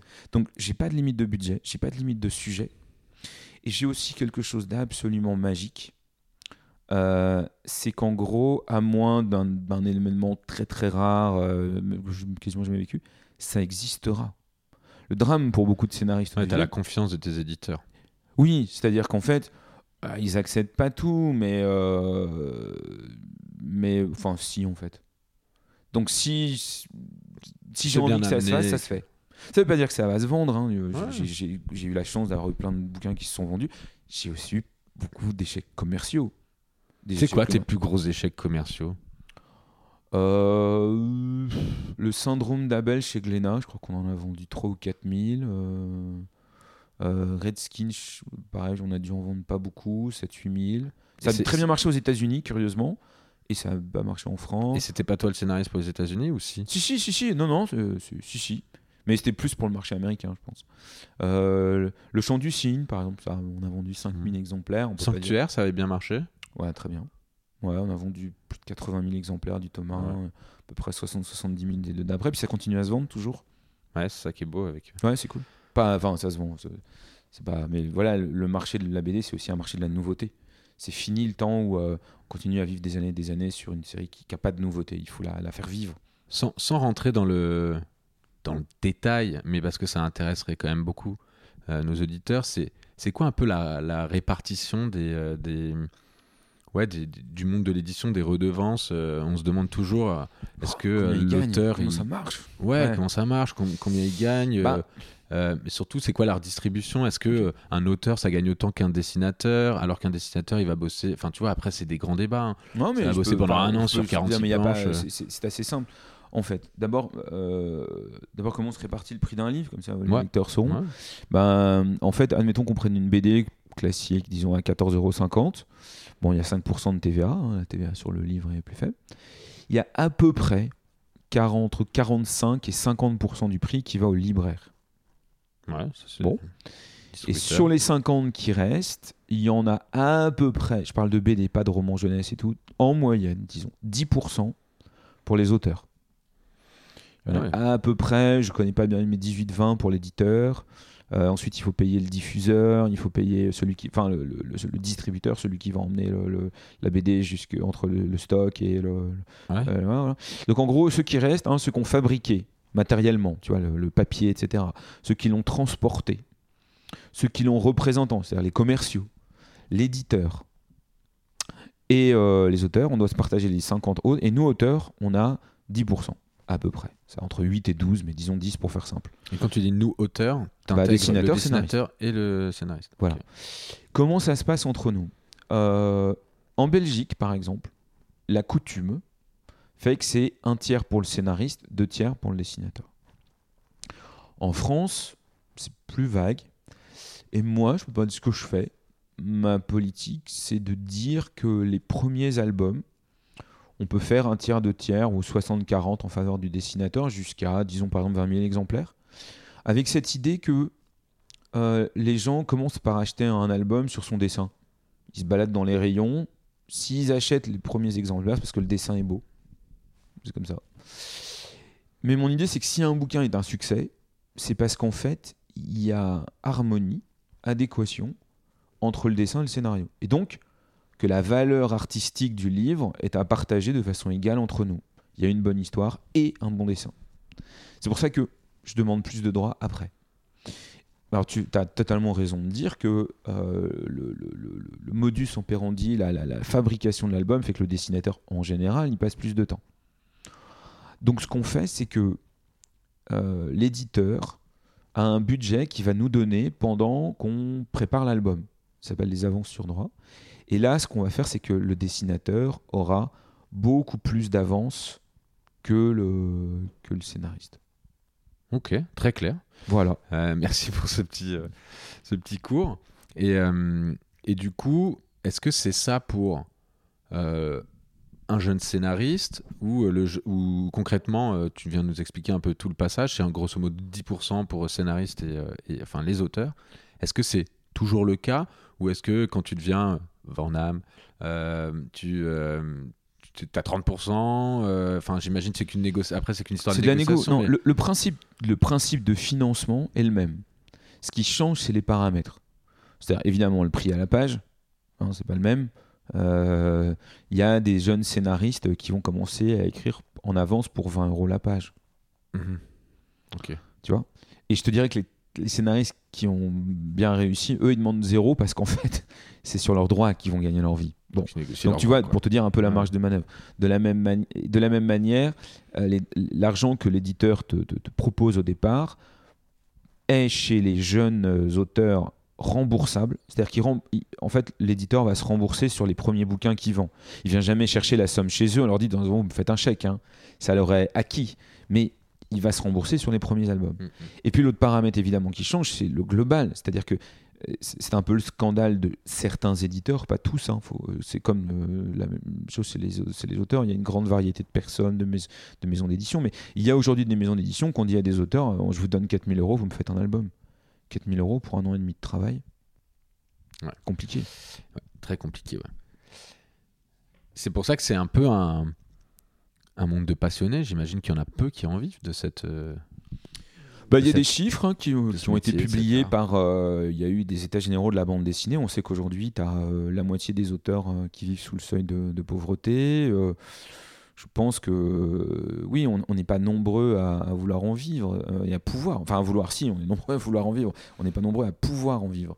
Et euh, parce qu'il y a deux choses en plus, c'est que si tu veux, comme tu l'as compris, il faut du temps pour préparer un scénario. Et, euh, et, et- et- et moi, je suis conscient qu'aujourd'hui, j'ai un luxe énorme. C'est que je peux dire, je vais me concentrer, par exemple, là, pendant 5 à 6 mois, et je ne vais faire que écrire euh, mon histoire de naufrage au XVIIe siècle. Ouais, tu- et en Et, plus, et en fait, y a- on est, on est une- très, très, quand je dis très peu, c'est je pense qu'en bande dessinée, allez, on est quoi? Peut-être 10 un pouvoir passer autant de temps à être payé. C'est- six mois de travail, ils vont m'être payé correctement, mais c'est pas tout comme ça que je vais vivre, si tu veux. Donc en fait, j'ai investi. J'ai mon temps. Et euh, en espérant que je le vendrai ce bouquin. Et on est très peu à pouvoir se faire choix là, très peu à avoir du temps. Or, la clé, de la- il y, il y a, à mon avis trois clés de la, qualité. C'est, euh, bon, évidemment, d'abord d'avoir. Je reviens toujours à ça, mais une bonne formation. La deuxième, c'est d'avoir du temps. Et la troisième, c'est bon d'avoir quelque chose à dire. Sur le quelque chose à dire, ça, je dirais, c'est de l'ordre de la volonté de Dieu. Euh, la formation, c'est de la volonté d'un État et d'un système scolaire.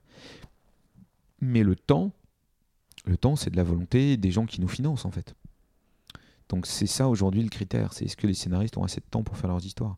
Et par exemple, souvent en télé, pas du tout. On va faire une petite transition, ça va être bientôt la fin de notre émission, mais j'aimerais qu'on aborde un peu la thématique du cinéma parce que j'ai cru lire, euh, voilà, en faisant un peu mes recherches, euh, parce que tu me l'avais raconté aussi il y a quelques temps, qu'il y avait une option qui avait été mise sur euh, ton scénario. Une option, ça veut dire quoi? Ça veut dire que bah, peut-être que ton scénario allait être mis sur le grand écran ou petit écran. J'ai cru aussi comprendre que l'audiovisuel, ça t'intéressait, en tout cas en ce moment, de moins en moins, en tout cas que tu l'avais quitté. Mais est-ce que tu peux nous raconter un petit peu, parce que tu as quand même fait les Brigades du Tigre, euh, comment ça fonctionne Peut-être ce qui t'a déplu euh, pour en arriver à, être, à te retirer un peu de ce milieu, mais je pense que voilà, j'ai l'impression que c'est hyper compliqué comme secteur, euh, pour un, en plus, d'autant plus pour un auteur, parce que voilà, tu as un super, moi je sais pas, j'aime bien Human le HSE, là, euh, le, pitch, le concept, il est énorme. Ok, bon, là, de te dire que j'adore tout ce que tu as, tout ce que as fait. En plus, voilà, euh, grand fan de, tes premières, de tes, de tes premiers scénarios. Mais là, HSE, juste le concept, le pitch, sans même le scénario et aller gratter dans, dans le travail que tu as fait derrière, juste le concept, il est énorme. Et il est totalement. voilà, possible de le voir. Euh, enfin, ce serait totalement la tendance d'être vu sur un grand écran. Typiquement, cette série, tu vois, ce donc qui raconte euh, enfin, l'histoire de personnages dans un monde où les gens sont cotés en bourse, euh, a d'abord été optionné par une société de cinéma française qui s'appelle ARP, qui a fait développer le scénario du film, que j'ai d'ailleurs écrit. Ensuite, il y a une autre société de production française qui s'appelle Quai, c'est eux qui font Baron Noir, qui, a, qui a mis Vraiment, ils ont essayé, ils ont été super pendant trois ans, ils ont essayé de développer la série en France. Et maintenant, euh, c'est une société en Angleterre qui s'appelle Black Box, qui fait aussi de la production de télé, qui, avec un showrunner anglais, euh, développe la série. Donc tu vois, c'est-à-dire que tout ça, c'est une histoire de dix ans. Depuis dix ans, tu as des gens dans l'audiovisuel, d'abord en cinéma, euh, puis, tu vois, le, le, script, il a été dans les mains de Soderbergh, de Brian De Palma tout le monde. voilà. Ensuite, euh, il a été, voilà, je te dis, il a été en télé où il a fait, il avec quoi il a, été jusqu'à Los Angeles. Il a, enfin, euh, il a beaucoup bougé. Maintenant, il est en Angleterre. donc, moi, aujourd'hui, concrètement, j'ai la chance d'avoir à peu près, je sais pas, peut-être 80% de mon, catalogue qui est optionné. C'est optionné, ça veut dire, pour, que les gens comprennent, c'est simple. C'est une société audiovisuelle qui peut être de cinéma ou de télévision qui dit voilà, je paye une petite somme c'est 10% de ce que seront les droits définitifs, hein, à peu près, euh, pour que personne d'autre ne l'achète en ce moment. Hein, c'est comme quand vous, vous mettez une option pour acheter un appartement, pendant que vous mettez l'option, personne d'autre peut l'acheter, mais vous n'avez pas encore acheté l'appart. Bon. Et pendant ce temps-là, il développe. Mais pour, 10, pour 1000 projets qui sortent, il y en a, disons, 50 qui sont optionnés, et pour 50 qui sont optionnés, il y en a un qui termine sur les écrans. C'est hyper scary pour ces pauvres scénaristes de l'audiovisuel, dédié à l'audiovisuel. mais il y a des gens qui passent, des scénaristes audiovisuels, je connais, ils ont passé leur vie à écrire en audiovisuel, notamment en cinéma, et ils ont très bien vécu d'ailleurs. Mais en fait, leurs scénarios sont jamais sortis. leur vie, leur vie, ils ont écrit toute leur vie. Ils sont effectivement scénaristes, et leur œuvre n'existe que dans des, euh, des reliés euh, en blanc euh, dans leur bibliothèque. Ah, parce qu'ils ont été optionnés tout le temps aussi. Ouais, acheter, racheter. Ils ont fait des, drafts qui ont été achetés par une boîte, revendus à une autre, etc. Mais ça n'a jamais été tourné. Et tu peux refuser De quoi? Une option? Ah oui, bien sûr. Oui, j'accepte que, les gens. Ah non, heureusement. Mais ce que je veux dire par là, c'est que moi, mon plaisir, c'est quand l'œuvre, elle existe. Bah, bien sûr. Moi, et pour le coup, alors, une expérience traumatisante, c'est qu'il m'est arrivé, par exemple, de travailler pendant un an avec un réalisateur euh, plutôt connu euh, sur, un, sur un film. J'y ai sué 100 et haut, j'en ai tout ce que je pouvais. Et puis le scénario, le réalisateur a une autre offre pour tourner un autre film ailleurs. Le producteur pouvait plus monter le film sans le, le, le réal, puisque c'est lui qui donnait la caution vis-à-vis des financiers. Et donc, je me suis retrouvé avec mon scénario sur le bras et fin de l'affaire. Donc, un an d'écriture que personne ne verra jamais, il n'ira jamais. Puisque les droits ne peuvent pas sortir en BD, c'est bloqué mais j'ai plus jamais je vais en vivre ça. Après, euh, c'est magique de voir un acteur dire son texte. c'est magique de travailler avec des équipes. C'est génial de travailler avec des co-auteurs. Donc je, je dis pas jamais. Mais je dis que là maintenant, voilà, j'apprécie le fait de, savoir que ça va exister et de travailler, comme tu l'as dit, c'est vraiment important, ça caractérise le milieu de la bande dessinée franco-belge, de travailler avec un milieu de gens passionnés sur toute la chaîne. On va pas faire de la BD parce qu'on veut gagner de l'argent, parce qu'il y a de la coke, parce qu'il y a des nanas, c'est pas vrai. Il y a rien de tout ça dans ce milieu. Il n'y a pas de célébrité, euh, il y a pas de. Donc si les gens viennent dans ce milieu, que ce soit côté éditeur ou côté auteur, j'ai juste parce qu'ils ont envie de faire de la BD. Il y a aucune beaucoup de passion, beaucoup de passion. Euh, bah merci beaucoup. Je vais tenter. Euh, bah, on va terminer par ces, euh, par les cinq fameuses petites questions que j'ai l'habitude de poser à mes invités pour clôturer l'émission. pour commencer, c'est quoi un peu ton coup de gueule du moment? Écoute, le coup de gueule du moment. Est-ce que tu en as un Ouais, j'en ai un. J'ai lu, comme beaucoup de gens, j'imagine, récemment, l'article qui a consacré le journal Le Monde euh, à l'affaire euh, Mila. Euh, cette jeune fille qui a écrit quelques tweets, pas forcément très polis, ça c'est sûr, mais qui, était de l'ordre du blasphème, absolument, et donc qui n'a pas respecté le savoir-vivre, mais qui a voulu s'exprimer dans un pays qui, lui, par contre, réclame des droits de l'homme. Et euh, chez moi, euh, bêtement, les droits de l'homme l'emportent sur le savoir-vivre. Et de voir euh, l'absence de... Bon, elle a été victime d'une haine absolument hallucinante. Son avocat, que je connais, qui s'appelle Richard Malka, a beaucoup de courage de la défendre. Et de, voir l'absence de messages politiques, l'absence de, soutien de nos élites vis-à-vis d'elle et de tous les milieux me, laisse absolument sans voix, en fait. C'est-à-dire que c'est très bien euh, vraiment euh, d'aller, euh, comme l'a dit Richard, d'aller s'en prendre ou de faire des procès publics à des réalisateurs de 86 ans. Mais c'est bon, il faut sans doute le faire. Mais, mais là, aujourd'hui, il y a un vrai sujet, je veux dire, sur cette jeune femme qui est victime d'une violence maintenant. Et personne ne parle, personne ne dit rien. Ouais, ça c'est un peu mon coup de gueule du moment. Ok. Bon, sans casser l'ambiance, on... Non, mais euh, le sport que tu pratiques vraiment hmm. bah, En fait, pendant longtemps, euh, j'ai pratiqué la course à pied, enfin ce qu'on appelle le, running, parce que, euh, outre le fait que ça me défoulait, c'était un excellent moyen pour moi de résoudre mes problèmes de scénario. C'est-à-dire qu'en gros, si tu veux, si à 6 heures le soir, j'avais pas résolu un problème de scénar, j'allais courir, et 10 minutes plus tard, en fait, ou un quart d'heure plus tard, j'avais résolu. J'ai résolu tous mes problèmes de scénar en allant courir. Et euh, là que j'ai un peu mal au dos et tout, je me suis mis au tennis pour une autre raison, c'est que c'est vraiment fun. Voilà. Sauf ouais, besoin du fun. Sauf que quand tu t'y mets à 46 ans, euh, tu vois les gamins de 12 ans euh, qui jouent déjà mieux que toi, c'est un peu dur, mais c'est pas grave. Et tu joues avec tes enfants ou tu joues avec tes Avec un de mes enfants, ouais, c'est lui qui m'a mis au tennis. Il s'y mis en même temps que moi. ta sortie culturelle préférée, et est-ce que tu as une recours en ce moment? Euh, Comment tu te détends en fait là? Parce que bon, une fois que tu as, as bossé, que tu sors de ton atelier... Euh, moi je me détends. Alors il y a plein de choses qui me détendent. Hein. Ramasser les feuilles dans mon jardin, euh, faire la cuisine. La cuisine me détend. Faire la cuisine, un de mes grands bonheurs de la vie, c'est aller faire mes courses au marché. faire, les cours, faire, la cuisine dans, le dimanche matin en écoutant France Culture voilà. Ça, Plaisir simple, ouais. Ça me détend, ça. Et euh, sortie culturelle très son. Ben, je suis allé voir ce film français qui s'appelle Hors Norme euh, de Nakash et Toledano. C'est super bien écrit, c'est super dynamique, c'est euh, très français, bien sûr. C'est un film social, français. Ça, c'est notre point fort, c'est bien faire ça. Et ils l'ont fait de façon magistrale. J'ai été ému, j'ai pleuré, j'ai ri. Waouh mon côté un peu franchouillard, euh, est-ce que tu as une, une, bonne adresse, une bonne, euh, une bonne trouvaille à me, refiler? Ça peut être. Ah, bah, bah tu sais, je t'ai dit que je travaillais en fait au café le matin et puis en plus, souvent j'y reste pour, pour déjeuner ou pour dîner. Il y a vraiment une brasserie que j'adore parce que euh, tous leurs produits, bien sûr, sont frais et, ils réalisent cet équilibre que j'aime beaucoup entre une cuisine roborative et en même temps fine traditionnel, mais un tout petit peu retravaillé, mais pas complètement éloigné, euh, à des prix euh, un peu plus raisonnables. ça s'appelle Les Colonnes.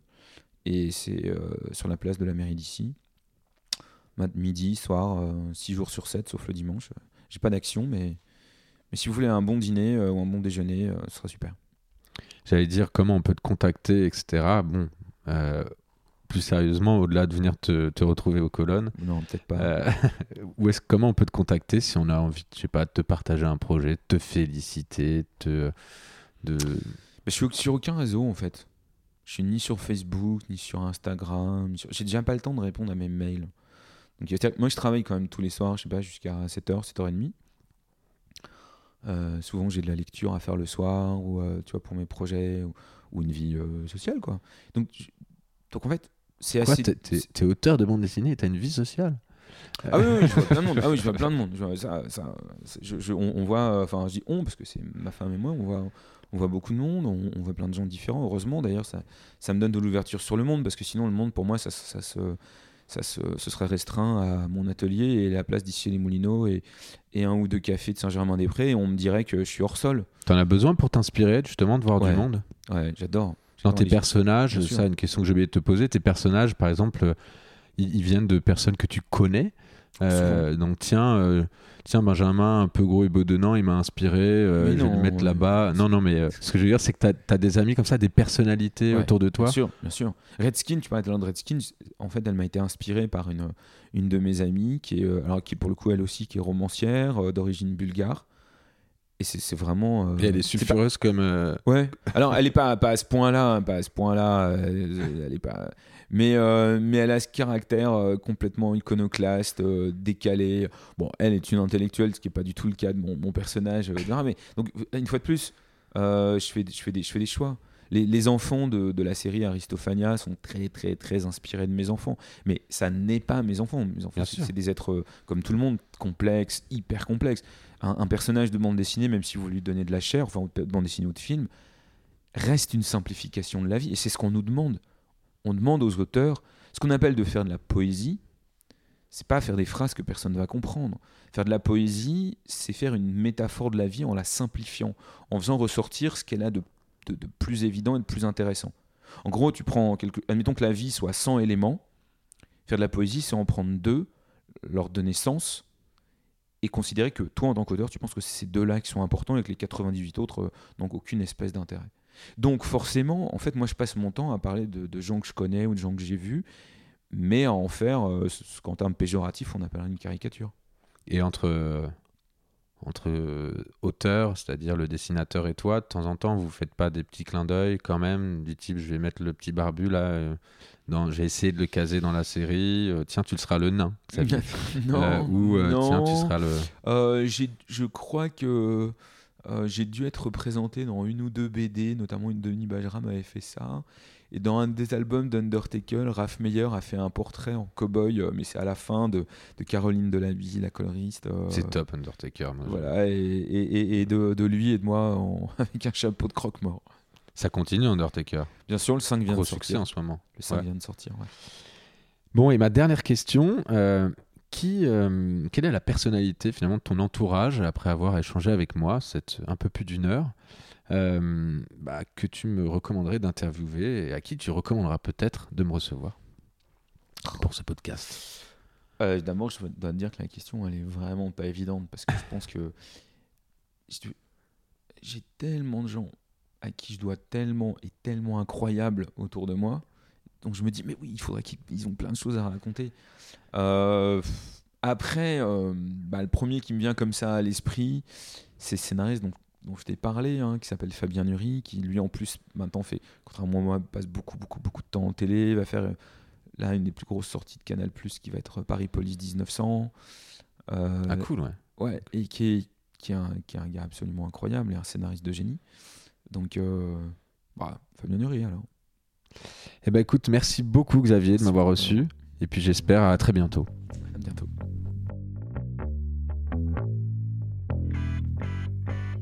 Voilà, l'émission est terminée. Vous avez apprécié l'épisode? Eh bien, n'oubliez pas de vous abonner au podcast pour ne rien manquer de mes prochains invités. Et surtout, parlez-en autour de vous. Un grand merci à tous ceux qui m'aident déjà à diffuser ce podcast en relayant mes posts sur leurs réseaux sociaux, qui en parlent dans leur newsletter ou qui m'envoient de gentils messages. C'est très précieux et très motivant pour continuer, alors merci encore. Je profite également de cette période toute particulière pour remercier et féliciter tous nos héros, discrets, qui font que notre confinement est possible. Évidemment, bravo également au personnel soignant qui chaque jour va au front pour soigner nos malades et combattre cette vilaine pandémie. Enfin à tous, prenez soin de vous et de vos proches. Je vous retrouve dans 15 jours pour une nouvelle émission de Trajectoire.